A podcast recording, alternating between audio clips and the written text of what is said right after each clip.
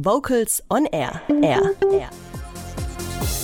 Electronic Pop aus den 90ern. Robert Miles mit Children. Ihr hört Vocals on Air, das Radiomagazin für die Vokalszene.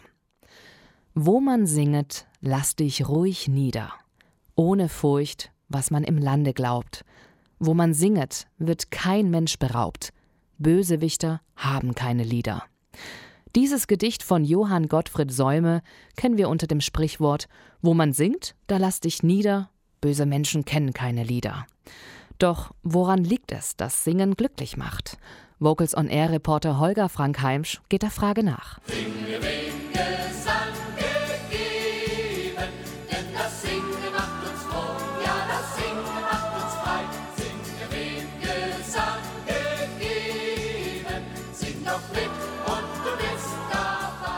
Sing mit und du bist dabei.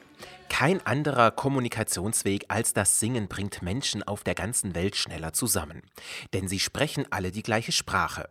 Singen ist ein Universalmittel. Es bietet Heimat, denn es führt uns zu uns selbst, es macht Freude und vertreibt schlechte Laune. Das Singen gehört zu den Grundbedürfnissen von uns Menschen.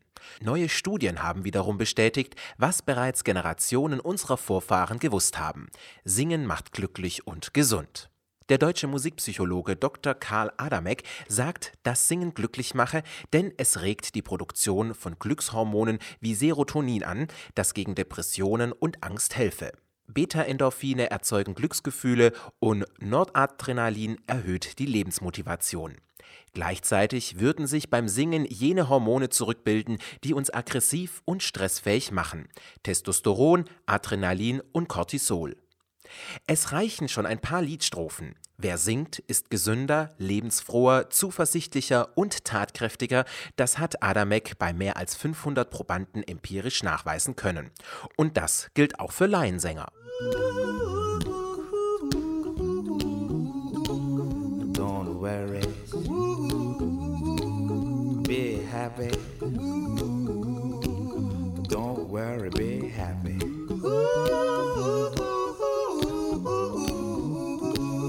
Don't worry. Be happy. Don't worry, be happy. Die fünf Gründe, warum wir singen sollten, lassen sich folgendermaßen zusammenfassen. Singen regt unsere seelische, geistige und körperliche Gesundheit an, stärkt die Atmung und die Stimmbänder, fördert die Sauerstoffzufuhr, senkt den Blutdruck und regt das Gehirn an, bewirkt die Ausschüttung der sogenannten Glückshormone, baut die Stresshormone ab und hemmt gleichzeitig die Ausschüttung von aggressionsfördernden Testosteron. Die eigentliche Frage ist, warum singen wir heute so wenig? Dazu schlagen wir mal das Geschichtsbuch auf. Im Dritten Reich missbrauchten die Nationalsozialisten die Freude am Singen und texten Volkslieder politisch um, sodass die Ideologie transportiert werden konnte. Dies ist ein historischer Grund, warum Singen in Deutschland mit Hemmungen belegt ist. Jeder kennt den Satz Du kannst nicht singen. Man will sich nicht blamieren. In unserem Alltag findet gemeinsames Singen bei der Arbeit oder in der Familie nicht mehr statt. Stattdessen ist Musik im Radio und Fernsehen allgegenwärtig. Wer nicht perfekt ist, wirkt peinlich. Das sind die Botschaften von Sendungen wie Deutschland sucht den Superstar. Das Musizieren und Singen im Kindergarten und Schule hat einen besonderen Wert für die Allgemeinbildung. Doch leider sind es am ehesten die Musikstunden und Musik-AGs, die gestrichen oder reduziert werden, wenn es ans Sparen geht. Den Menschen das Singen für mehr Lebensqualität im Alltag wieder nahezubringen, das ist das Ziel des Musiktherapeuten und Gesangsforschers Wolfgang Bosinger und des Musikpsychologen Dr. Karl Adamek von der Initiative Il Canto del Mondo.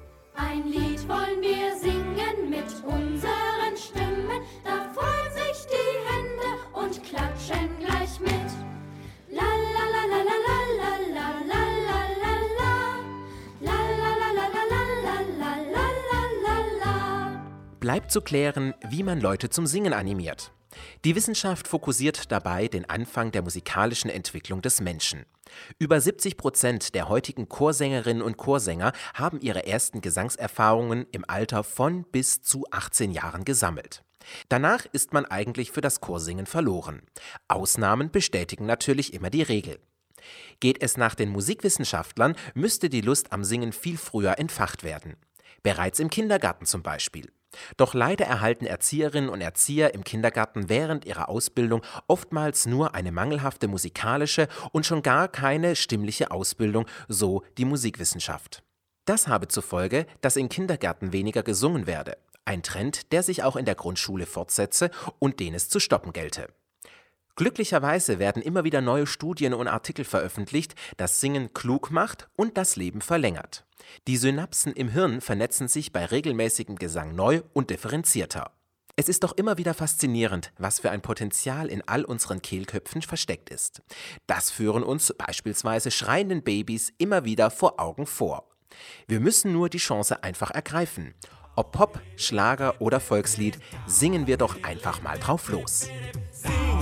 Beş tane yar